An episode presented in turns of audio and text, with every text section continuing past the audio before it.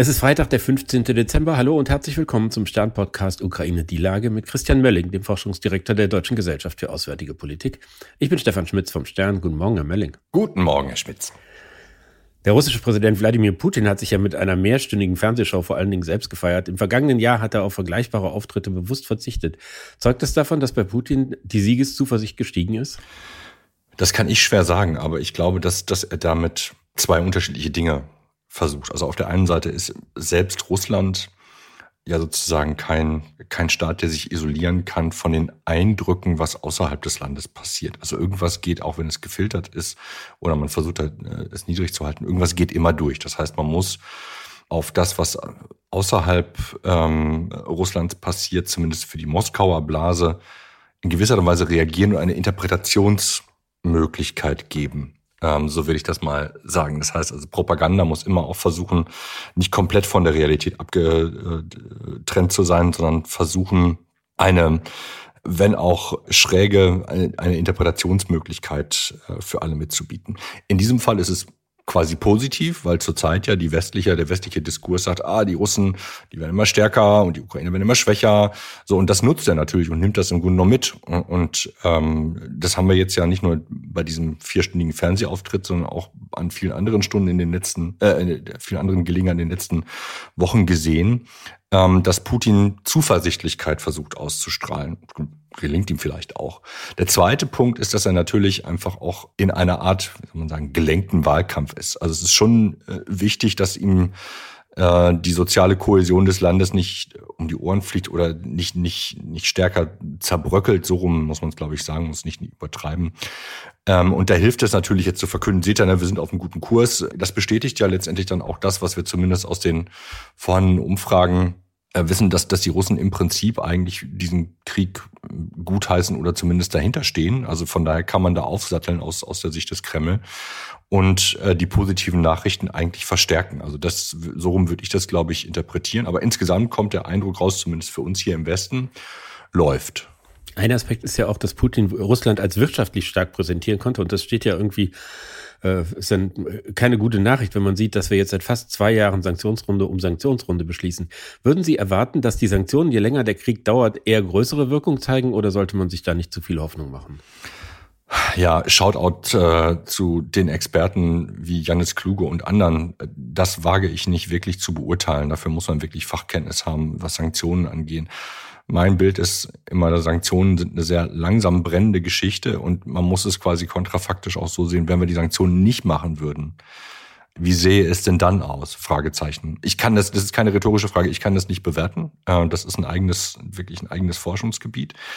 Was man aber aus Sanktionen weiß, soweit ich das sozusagen dem Bereich der Rüstungsexporte sehen kann, ist, sie können halt nicht glauben, dass sie Sanktionen erlassen, und sagen, du bist ganz böse, deswegen kriegst du das nicht mehr. Und der andere sagt dann halt, ah, du hast recht, jetzt werde ich mich auch an die Sanktionen halten. Also Sanktionsumgehung ist Teil des Spiels und in dem Moment, in dem ich Sanktionen mache, beginnt ein Katz-und-Maus-Spiel. Der andere wird immer versuchen, diese Sanktionen zu umgehen, ähm, weil er natürlich ein Bedürfnis hat nach den Gütern, die ich da gerade gesperrt habe. Es liegt quasi in der Natur der Sache. Je wichtiger die Güter, umso, umso höher der Anreiz zur Sanktionsumgehung.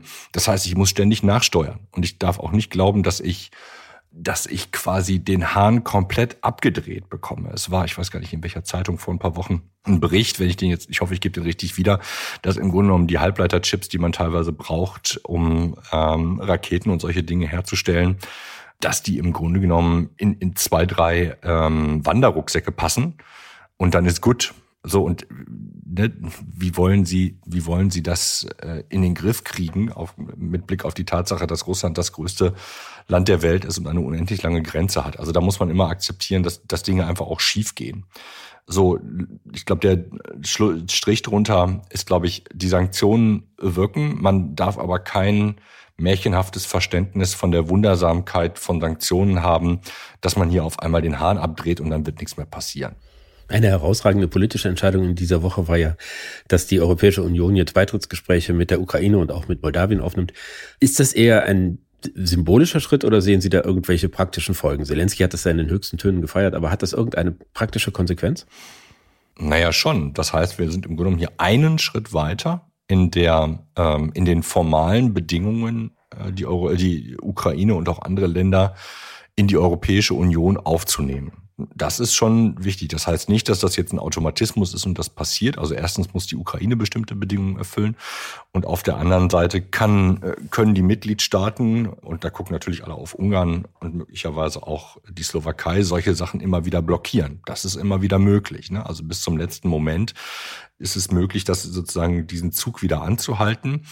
Und schönes Zitat, letztendlich ist das alles eine politische Entscheidung. Also Sie können die Ukraine morgen reinholen wenn sie, ich sage mal, der Europäischen Kommission entweder den Arm umdrehen oder die Augen verbinden. Oder sie können das bis zum St. Nimmerleinstag ähm, rauszögern. Oder aber sie schließen den einen oder anderen Staatschef halt auf der Toilette ein, bis sie die Beschlüsse dann irgendwann mal gefasst haben, wenn sie selber der Ansicht sind, dass es eigentlich okay ist. So ähnlich war es ja mit Orban bei der Entscheidung über die Beitrittsgespräche. Da war er nicht im Saal und hat nicht an der Abstimmung teilgenommen, was ja irgendwie auch eine und anschließend hat das bei Twitter äh, kritisiert, was er wenig Hoffnung macht, dass er am Ende doch noch zustimmen wird. Und dagegen war er natürlich dabei, als es um die 50 Milliarden neue Finanzhilfen ging und hat die mit seinem Veto blockiert. Scheidet denn damit, dass jetzt auf diesem Gipfel es nicht möglich war, dieses neue Geld zu beschließen, die EU als Ganzes aus der künftigen Unterstützung der Ukraine aus und jetzt muss jeder gucken, wo er bleibt? Nee, also das wäre so, so eine infinite Aussage. Ich glaube, das, das wissen wir alle, so ist es nicht. Es wird den nächsten Versuch geben, ähm, das möglich zu machen. Und solange, das hat der Kanzler ja im Grunde auch schon vorbereitet, solange werden andere da im Grunde einsteigen müssen. Das Problem ist halt eben, dass es keine Verzugslosigkeit gibt. Es gibt immer eine Verzögerung in, in solchen Sachen. Und da sehen wir ja auch, dass hier nicht viel Puffer ist und ähm, dass das letztendlich immer eine Unsicherheit für die Ukraine bedeutet und ähm, höhere Freuden in Moskau im Grunde genommen bedeutet. Also die machen im Grunde genommen jeden Tag den, den Adventskalender auf und finden glückliche Dinge in ihrem Kalender in Kreml.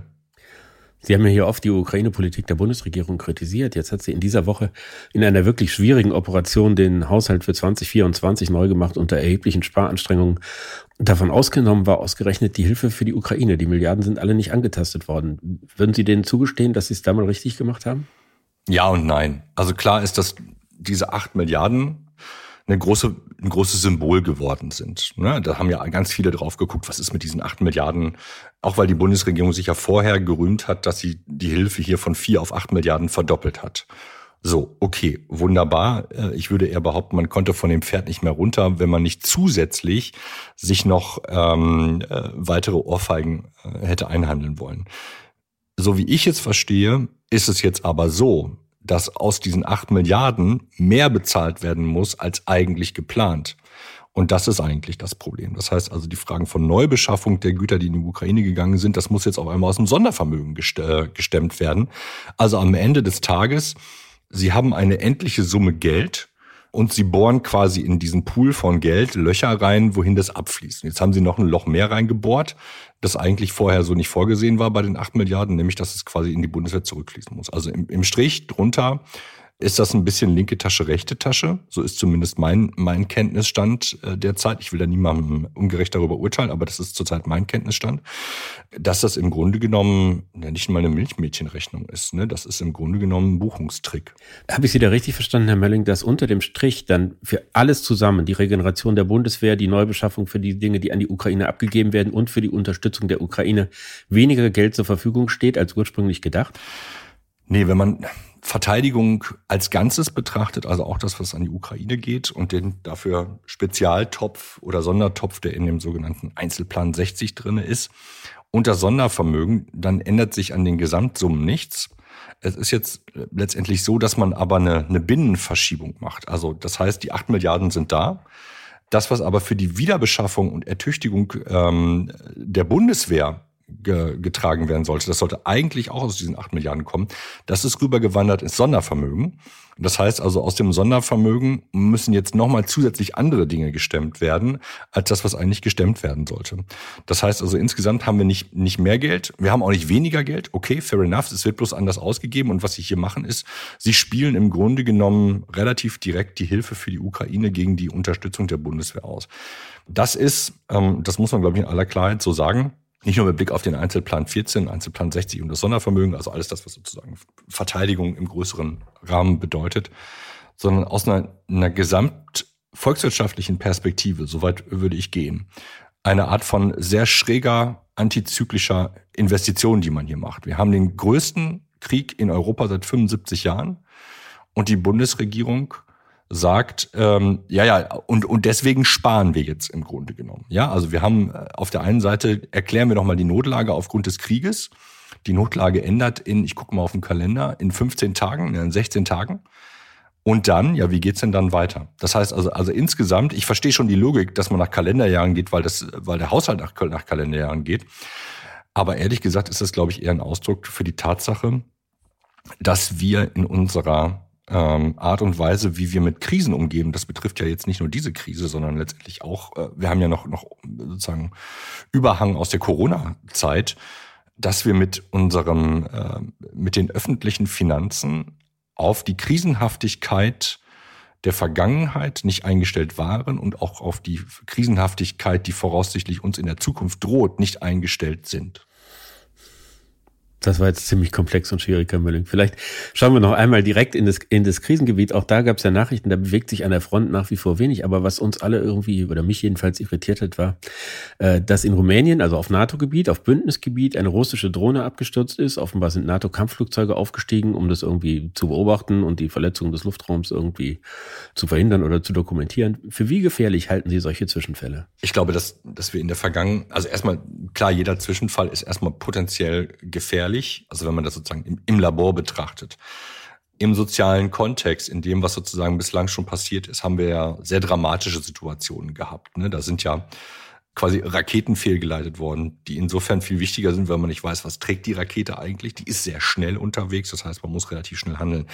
In diesen Situationen hat sich die NATO, haben sich einzelne NATO-Staaten, auch inklusive Polen, sehr bedacht verhalten.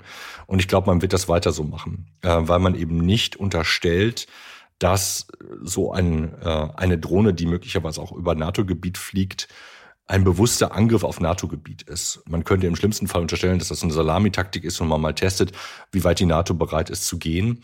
Aber die Abwägung innerhalb der NATO und der NATO-Staaten ist zu sagen, okay, ist das jetzt sozusagen eine, äh, ist es es wert, dieses Ding abzuschießen und damit die Unsicherheit zu erhöhen, was denn die Reaktion auf der anderen Seite ist.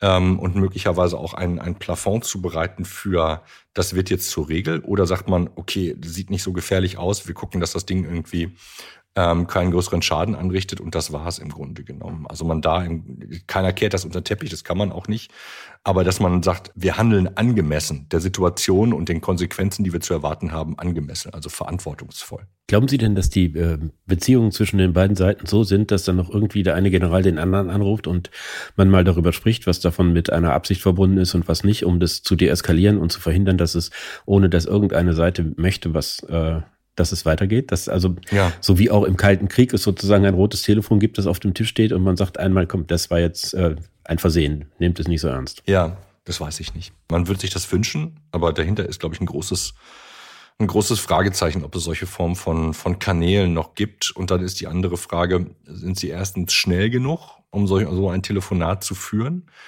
Und funktioniert die Kommandokette? Alles das sind Sachen, wo wir, ich weiß, also ich kann den Vergleich zum, zum Kalten Krieg nicht sozusagen solide mitgehen, weil ich nicht weiß, wie es damals gewesen ist, ähm, was man heute darüber weiß. Aber wir sehen ja in der heutigen Situation, dass wir eine quasi kompromittierte Kommandokette haben. Man nicht sicher sein kann, dass das immer funktioniert. Und dass NATO-Kommandeure quasi direkt mit den Gefechtsständen in der Region kommunizieren können, würde ich ein Fragezeichen hintermachen. Ich weiß nicht, ich will es nicht ausschließen, dass man solche Kanäle schafft. Wenn es diese Kanäle gibt, dann sollten wir es auch nicht wissen, weil äh, weiß der Teufel, wie die zustande gekommen sind. Wenn es allen hilft, dass es hier nicht keine weitere äh, unintendierte Eskalation gibt, dann ist das ja schon mal gut. Ich danke Ihnen, Herr Mölling. Ich danke Ihnen, Herr Schmitz. Das war Ukraine die Lage. Die nächste Folge finden Sie am Dienstag bei stern.de, RTL Plus und überall, wo es Podcasts gibt. Ganz herzlichen Dank und einen schönen Tag.